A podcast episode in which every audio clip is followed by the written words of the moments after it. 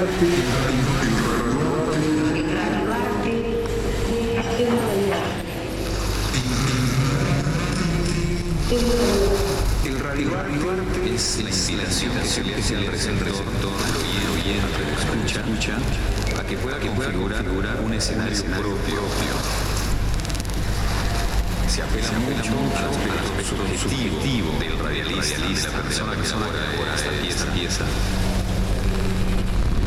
armónico, es decir, sonar bien. Es un género totalmente libre en su construcción. Es un género totalmente libre en su construcción. Totalmente libre en su construcción.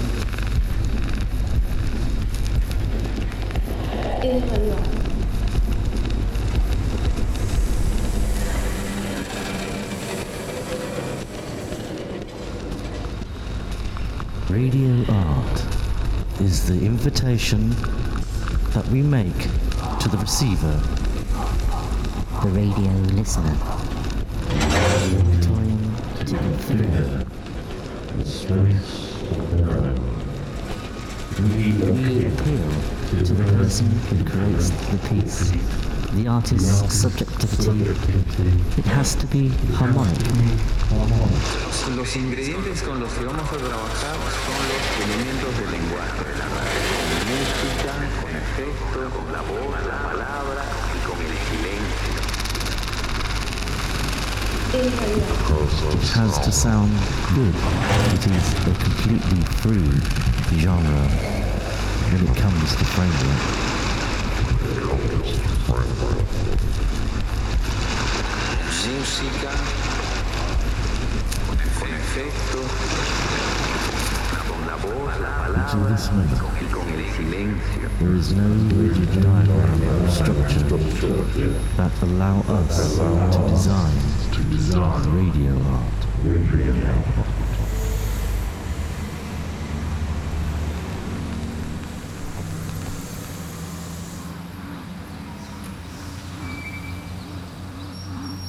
Listening to the noise, the message.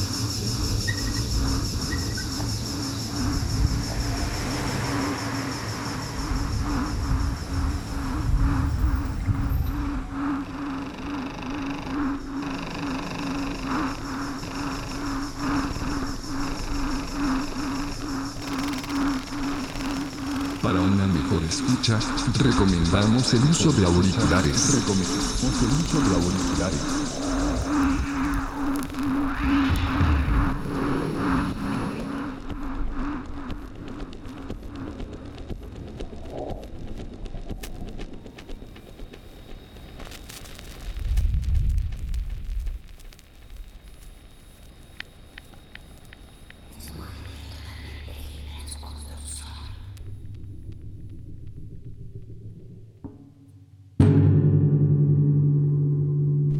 Okay, sure. Well, I am Marina Rosenfeld, and I'm on the line with you right now from Brooklyn, New York.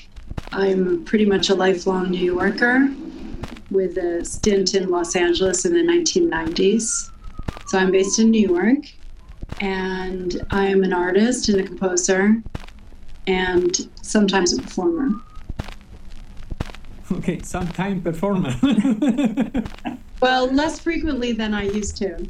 So, but mostly I'm creating works involving sound and human beings, bodies, and sometimes objects, sculpture and drawing.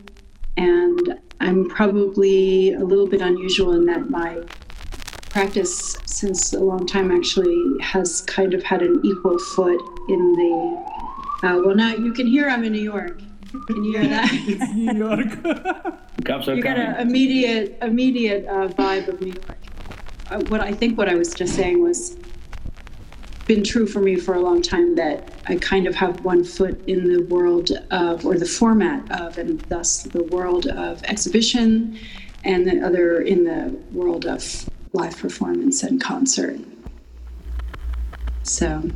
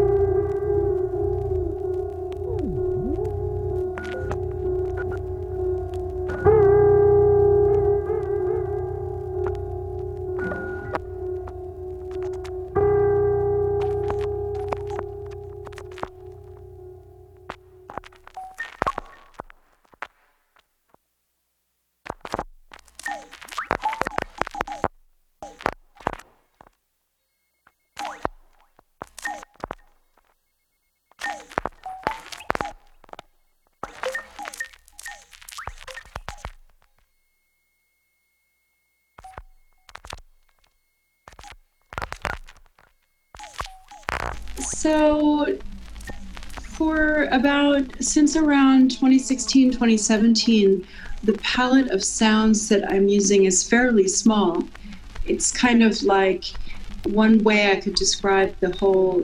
I mean, at this point, it's like almost 30 years of practice. And one way I could describe that is trying not to expand the vocabulary in a way at the level of sound that my the pressure that I put on what I think you just called like a search for sounds it's more kind of trying to contain and stay with a certain body of sounds or it's kind of a finite set of sounds. So for a long time, those were the sounds I put on dub plates that I could manipulate as a turntablist.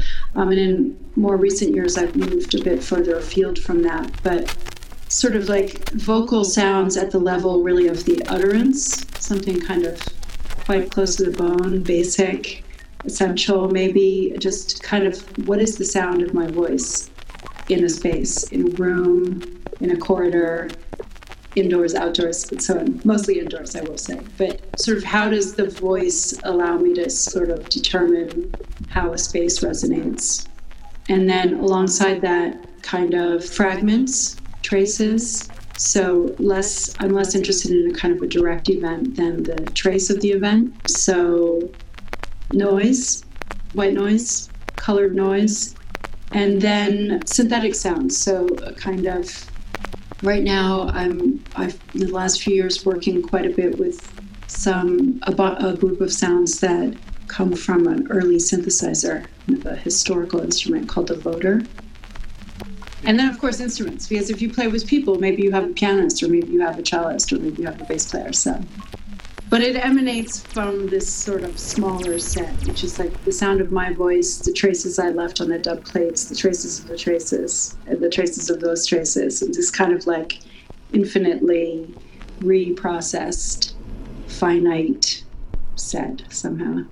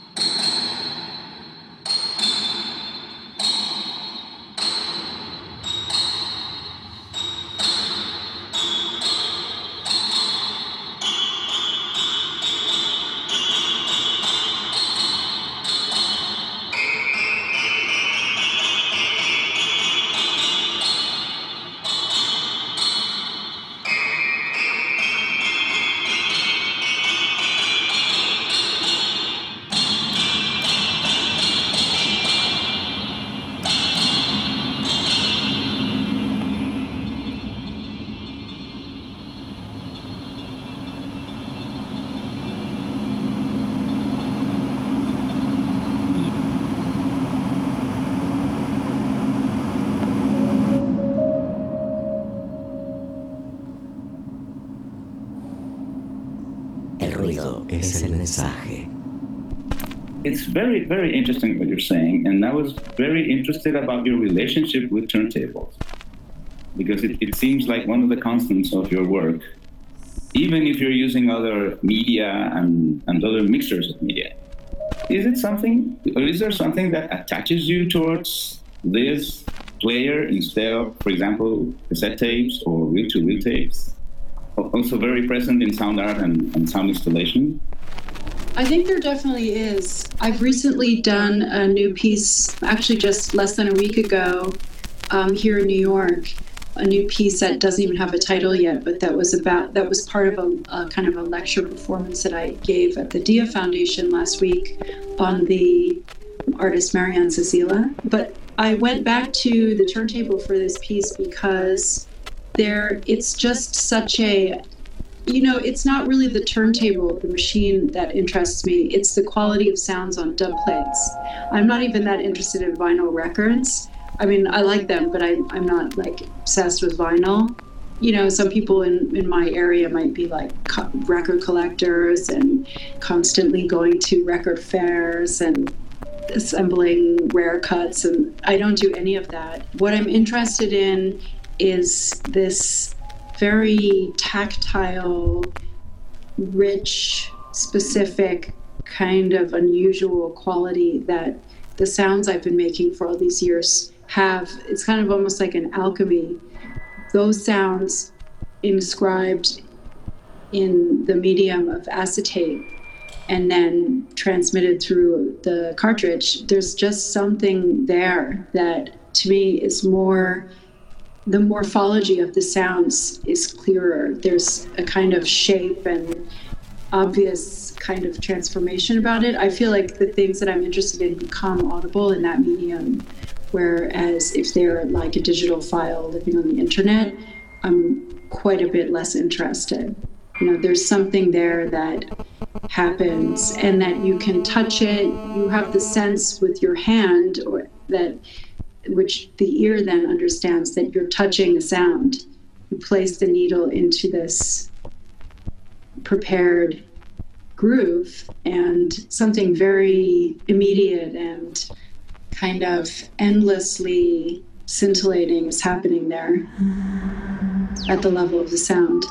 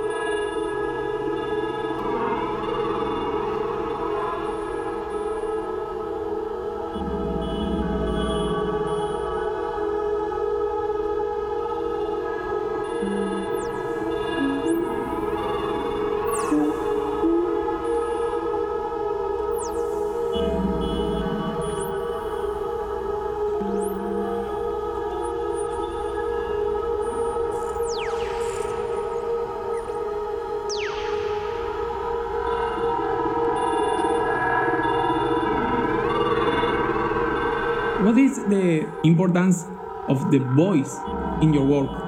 You know, the voice is also kind of a constant. There was a period of time where I was writing um, large vocal compositions, like choir works. In fact, the piece, uh, probably the more well, the most well-known of those, a work called Teenage Lontano, which was premiered in New York in 2008. I'm actually mounting next month in Ghent in Belgium in a new ah. production. So that's both at the choral level and then in the the sense of just the individual voice. That There's sort of two parallel threads there. But I think in a more in a broader sense, I'm interested in sort of recuperating the specificity of my own experience as an artist. I think in my education and training, the pressure was to, in a way, not be yourself. To uh, anyone who's had a classical music training would know about this probably. The, the pressure is to both, is to sort of efface the self and to especially efface those qualities that make you outside of the the you know distinguish you from the kind of ideal which comes from western european male dominated hegemonic culture so the sense in which you may have interests or affiliations or kind of tendencies or predilections that mark you as female, let's say, are generally like those should be removed. so in early early in my career I developed a kind of uh, very oppositional attitude about this particular dynamic, but obviously this applies across a broader you know that's my particular angle but obviously across ethnicity and geography and race and other of these kind of um, categorical distinctions that we draw, this would also be true, right? So I think the voice just became a marker for me, a way of kind of like marking femaleness in a space. Just let the voice come out, put a kind of definitive détournement of some kind on the possibility that this, whatever's going to be happening here in this piece of music or in this work, is going to toe the line. It's, it's maybe it's just a way of saying like, no, it's not. I think that's really where it comes from. That's of course my view retrospectively. That wasn't necessarily my view over the over the many years of practice that I'm kind of generalizing about. But I see it a bit like that from today's vantage point.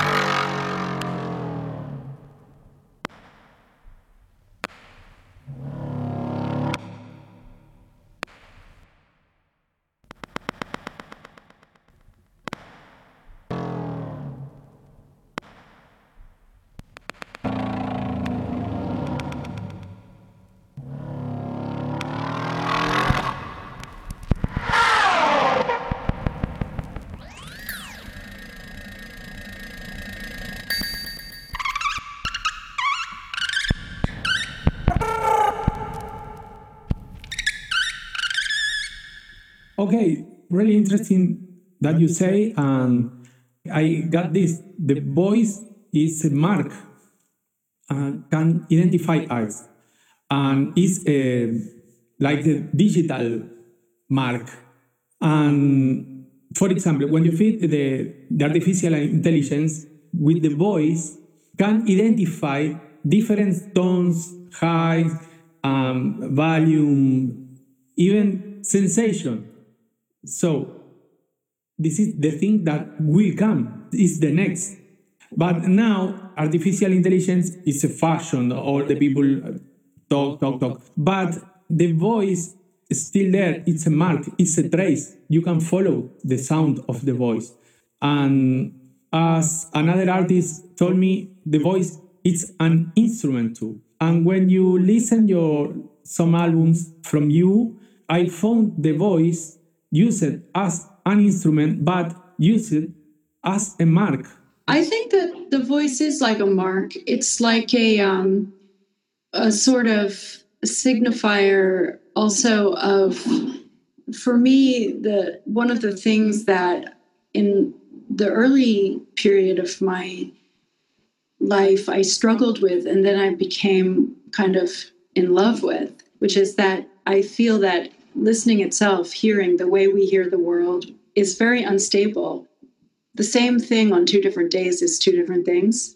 You know, I have like an, I'm always fascinated by the contingencies of of a situation and how our we're, we're kind of like you know, this is very different between us and AI, right? Like we don't have an algorithm that reduces all of our perceptual inputs down to a formula.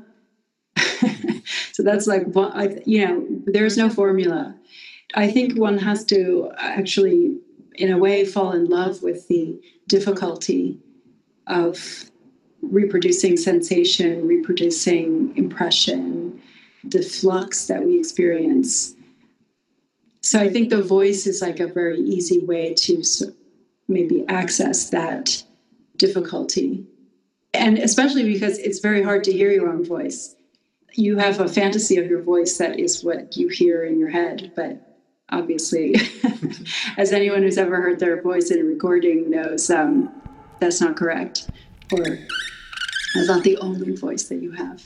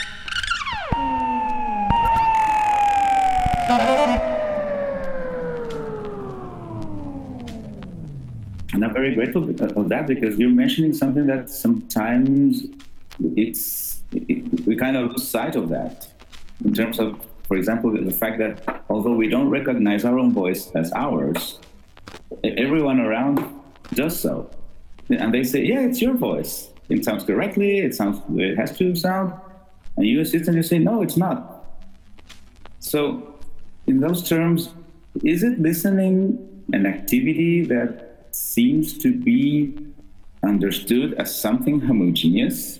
Because if I think of what we were talking, uh, it's true that it's not. And if it does, even then we, we don't agree about the same thing. It's like when people go to a concert, people attend a concert, and depending on the place you're located, is how you listen to and how you receive sound. And I ask, I ask this because you have you work with the environment a lot, and you work with environments a lot, and, which makes me think about this John Cage's assumptions of, of the traffic and what happens with traffic, and about the time that his work was going, his, his very work was going to disappear into traffic which is the time that, that he halted and he started filling up the catalog instead of his work dissolving into the traffic. yeah. I think any theory that purports to be that homogenizes like the nature of listening to sounds is probably starting from the wrong place. So I really do believe that. And I think that as we become kind of ever more, at least in the present moment, identitarian and kind of sectarian in our emphasis globally and locally, at least, uh, also on difference. There's sort of like difference and then there are differences. I've always been, I've always thought about the possibilities that are the sort of like music composition as a, a practice that is very amenable to the kind of promise uh, or problem of contingency that music composition is a space where one can begin from a more contingent and not universal or kind of homogenized approach to organizing behavior or kind of like creating a situation there's so many layers to that. You're thinking through sounds, you're thinking through a structure, there's the format of performance, there's the possibility of the intervention of other people, interpreters, there's like all of that kind of agonistic, potentially abrasive difficulty around mounting a work with other people. You know, it's not exactly, if you're a composer and you're working with performers, it's not exactly uh, collaboration isn't exactly the right word, although collaboration is part of it. But there's also something about providing or offering or suggesting a form and then having that form be like separately enacted from you. That's why I said sometimes I'm a performer, but lately, frequently, I'm not the performer. And so I'm passing on possibilities for building new structures to other people who also have agency and ideas and psychology as the composer does. And so I think like that's that's the really interesting thing about like conceiving of what one does actually as composition, not because you're necessarily interested in the conservative um, historical 19th century idea of a composer, but because composition can be kind of reconstructed from the ground up as kind of self-conscious set of like nested contingencies or kind of ecologies around objects, bodies, practices, vocabularies. Yeah, in the sense of providing room for openness and providing room for flux, which is something that it's curious not to be seen in, in such a light when we talk about the score, for example, as a visual artifact, or paintings or pictures everything seems so fixed that the only way to manipulate them was through collages and, and afterwards through software. So oh yeah, interesting. Yeah, and it's very refreshing that that approach of yours of, of providing room for that, and providing when you perform on your works. You as a performer, is it because you don't want to pass the task to someone else, or is it uh, because it, it just so happens? Maybe, maybe. Because I do think like one of the things that one deals with are I won't be the first person to say this. And, you know, this is also like a really important idea inside improvised music and inside jazz and other improvised music histories that improvisation is this kind of like negotiation with your own agency and that of others. And so it's if you do a solo performance, obviously you're just dealing with yourself. But sometimes dealing with yourself is actually the hardest, the hardest thing to do. So there's no like get out of school free approach, I guess I would say, to this problem. But I do think that sometimes one chooses to perform because you have something to do, you have a new piece or an opportunity, and like that is the easiest way to get that that thing out there in the world is to do it yourself.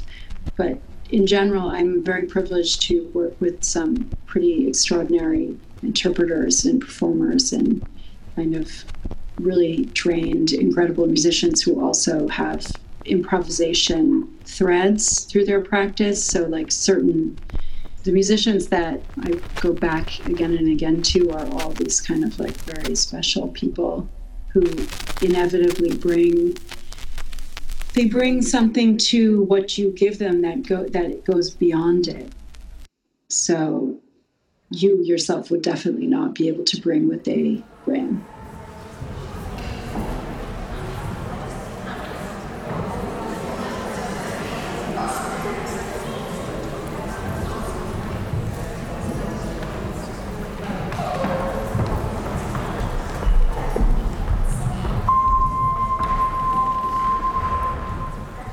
El ruido es el mensaje.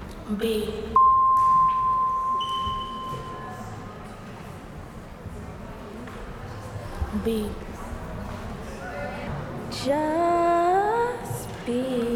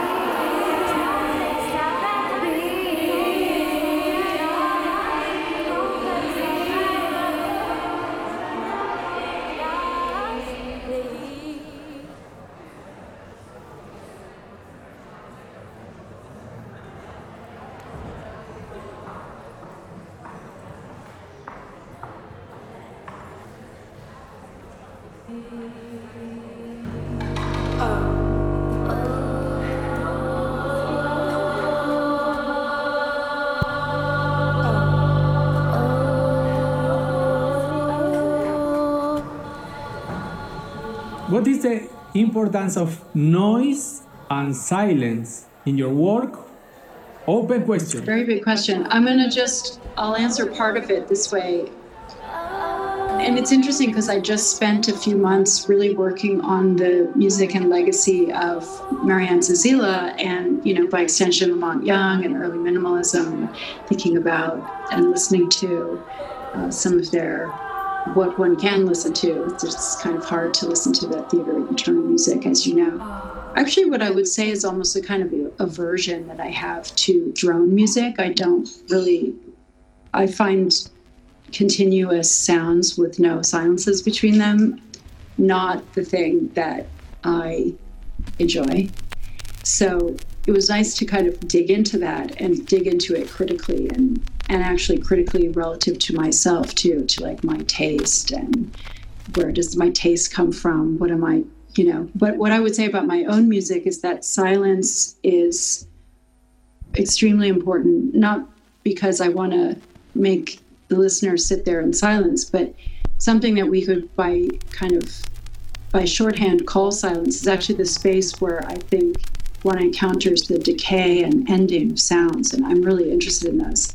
I'm like way more interested in how a sound decays or with the shape of its ending and what comes right after, what some people will call the after sound, the sort of psychic, sonic, mental, acoustic impression that it leaves and the morphology of that than I am in the attack. Because like all attacks are more or less the same thing. It's just like something starts, but how sounds end is like way more interesting to me.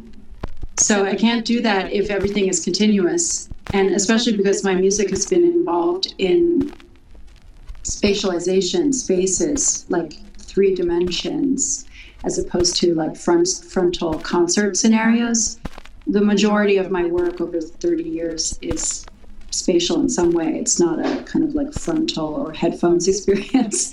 So if you don't allow sounds to decay, you're missing like 99% of what's interesting about spatializing sound. So that's my position about that. So noise, I don't think about noise per se, but I think about, I would substitute in the word signal that sounds can also be just kind of like probes or signals or kind of i think i would rather maybe use the word event like a sound event it's a thing that happens it's an emanation it's directional it's a transaction some kind of technical processes have been carried out for that thing to happen. It's got an event like quality. And then it, when it enters a space and briefly blooms or percolates in the space or disperses, that's when you're actually encountering the end of the, that thing, is when you're really encountering the space too. So, for whatever reason of taste or characterological reason or affiliation, that like that's mainly what I'm in. I'm really interested in that.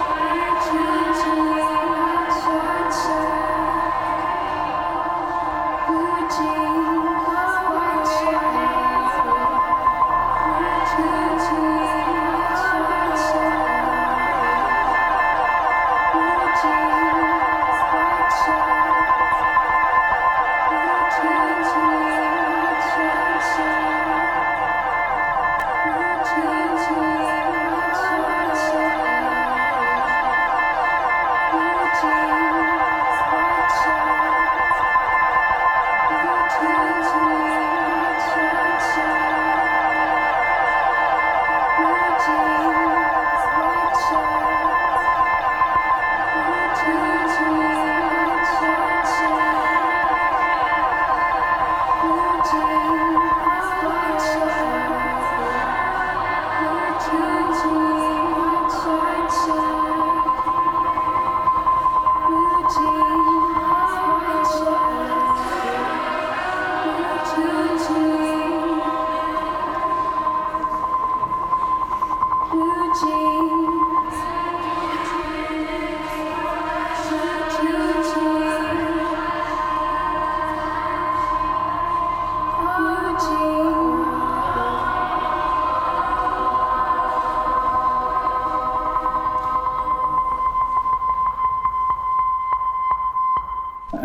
Question, but I- I'm not sure if we have time for it.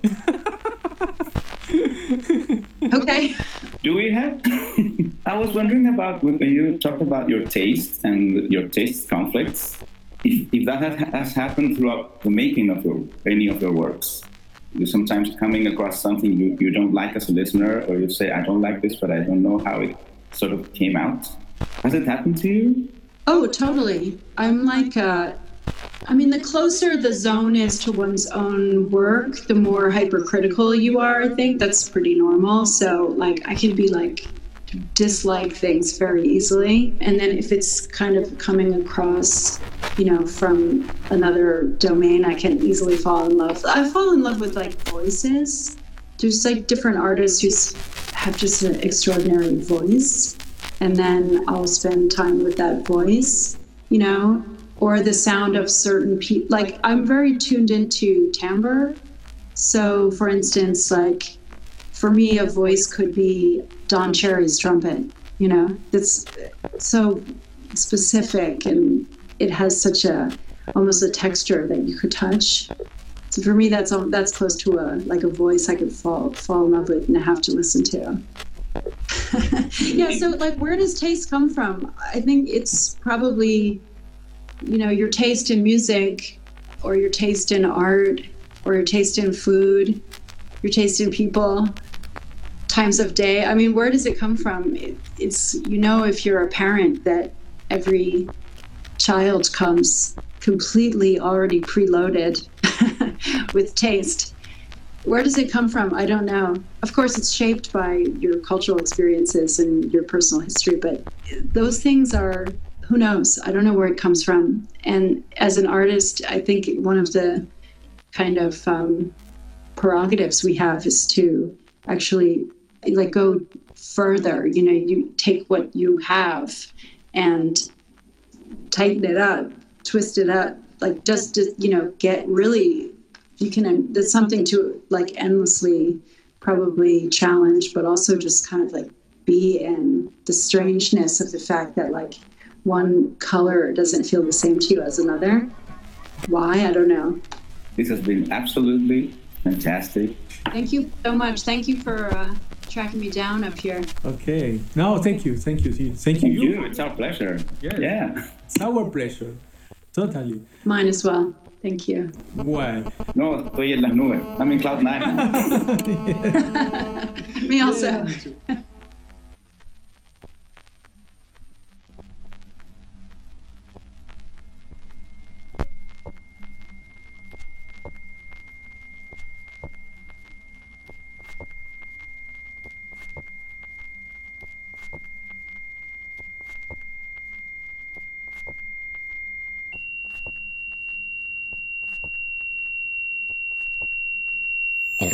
Es el mensaje.